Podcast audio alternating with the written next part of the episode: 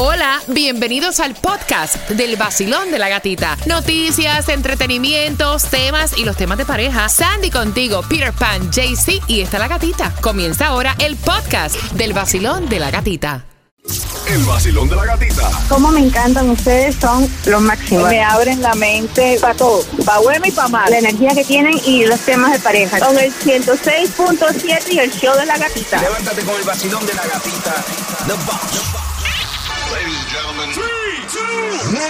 En el nuevo Sol 106.7, líder en variedad. Feliz miércoles, ombliguito, mitad de semana. Gracias por estar con nosotros con un frío pelú.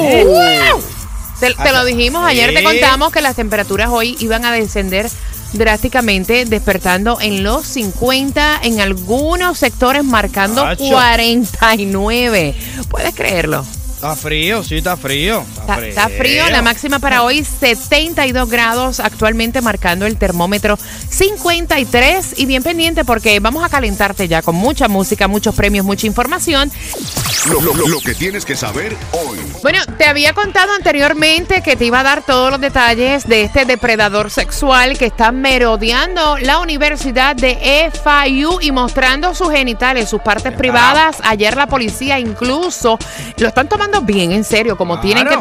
Y ayer estuvieron repartiendo boletas con la descripción de este hombre. Desde ayer comenzaron a circular un volante entre los estudiantes para alertarlos y sobre todo para pedir ayuda e intentar identificar a esta persona. Condujo en su vehículo hasta las víctimas y desde el interior del carro les mostró sus partes privadas. El auto quedó grabado en cámara y se trata de un Infinity de color plateado. Un hombre blanco, presuntamente un hispano de entre 20 y 25 años y con vello facial. Como decía, está generando mucha preocupación aquí en la Universidad Internacional de la Florida. Así que mira, ojo, y de la Universidad Internacional de la Florida, FIU, pasamos a Fort Lauderdale porque anoche salió bajo fianza este profesor de una escuela superior en Fort Lauderdale. Lo habían acusado por estar tocando inapropiadamente a una alumna. Ayer en horas de la noche, este maestro de teología, Patrick Odil, de 64 años, fue puesto en libertad bajo fianza luego de que una estudiante de esta escuela, junto con su padre, pues presentaran las acusaciones de que este maestro, al parecer, dentro del salón de clase, habría abrazado a la estudiante de manera incorrecta y había tocado sus senos. Pero escuchemos qué fue lo que dijo el maestro. Yo enseño teología, enseño respeto para los seres humanos, respeto para Dios y respeto para las leyes. ¿Por qué haría algo así para ponerme en esta situación y para arriesgar mi carrera? Jamás haría algo así. Pusieron al maestro en una suspensión administrativa, pero que luego fue despedido. Por otra parte, mira, hay mucha preocupación. Hoy miércoles 16 de enero se está cumpliendo ya 26 días del cierre parcial. Y una de las preocupaciones, recordemos que hace unos días te conté que solamente iba a estar trabajando el 12% de los empleados del IRS. Todo el mundo está esperando ahora eh, que les llegue, obviamente, llenar su contribución de ingresos para que te llegue el reembolso. Pues el IRS tuvo que llamar a empleados para poder trabajar. Esto fue de emergencia. Llamaron unos 46 mil empleados. Estos empleados trabajarían sin paga a la espera de la reapertura del gobierno que no parece muy cercana. La Casa Blanca intentó pasar por encima de la presidenta del Congreso y líder de la mayoría demócrata Nancy Pelosi y negociar directamente con su No, bancada. no, no, ella tuvo que trabajar fuerte para que fueran a trabajar sin plata. Está duro. No, está duro. Está difícil, está difícil. Pero a mí no me interesa porque mi billete lo quiero para atrás. Mira, hablando de billete, el salario mínimo federal podría subir.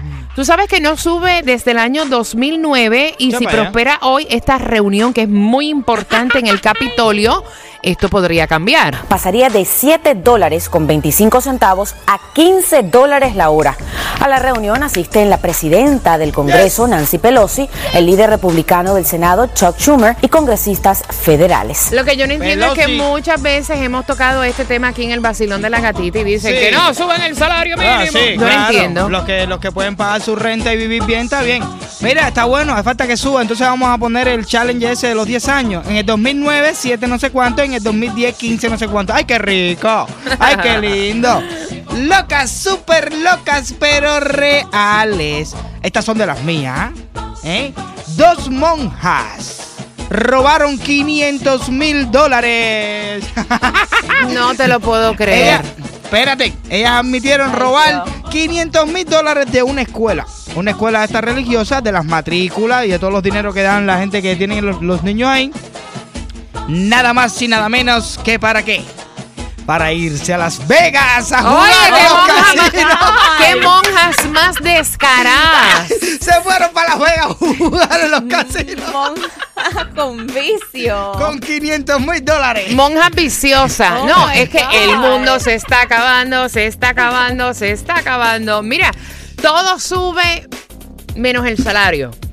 Es lo que piensan muchas personas. Y si tú eres fanático de Netflix, Ay, te lo estoy avisando con tiempo, te van a subir la tarifa de ¿Eh? Netflix y este va a ser el mayor incremento desde hace 12 años. El plan más completo aumenta de 14 a 16 dólares. El estándar HD, que te permite ver la señal en dos pantallas al mismo tiempo, pasa de 11 a 13 dólares. En tanto, el plan básico, que permite ver mm, la señal en una sola pantalla, subirá de 8 a 9 dólares por mes. Así que mira, que no te tome de sorpresa. Oye, y uno lo ve como que no, son dos pesos por aquí, tres pesos por allá. El, pro- problema es que la gasolina, Netflix, eh, la renta. Espérate, eh, ve. Y los tol. Ah, no.